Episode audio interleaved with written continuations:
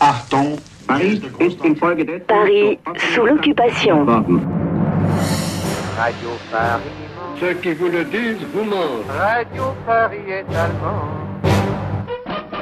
En ce début d'année 1943 à Paris, c'est la création de la sinistre milice française dont le rôle principal est d'en finir avec la résistance. Leur programme est proche de la Gestapo, arrestation, délation, rafle, torture.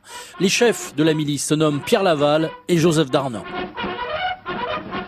Aurez l'honneur de servir, obscurément, dans la tâche quotidienne du redressement français, de donner peut-être votre sang, votre vie, avec pour seule récompense la joie d'avoir servi.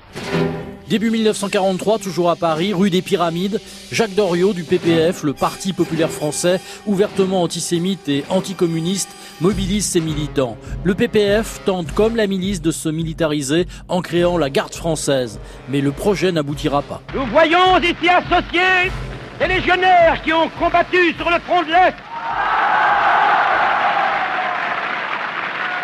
et qui portent sur leur chemise bleue la médaille de l'Est d'autres qui portent encore l'uniforme, d'autres des organisations top, côte à côte, tous les hommes qui veulent collaborer à la régénération de la France et qui surtout ne veulent pas que Staline mette un jour ses sales sur notre magnifique pays.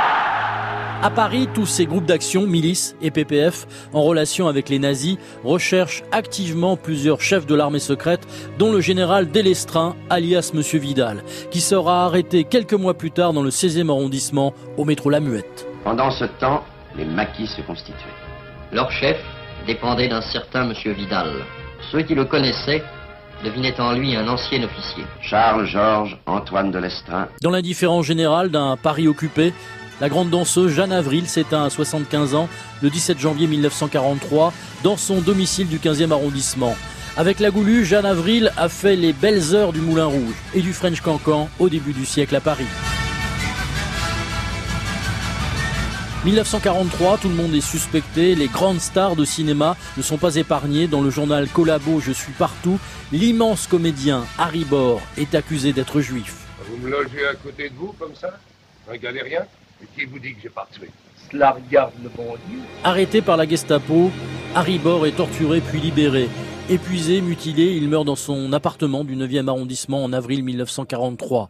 Harry Bor, parmi de nombreuses victimes innocentes de la Seconde Guerre mondiale, repose depuis au cimetière Saint-Vincent de Montmartre. Paris sous l'occupation.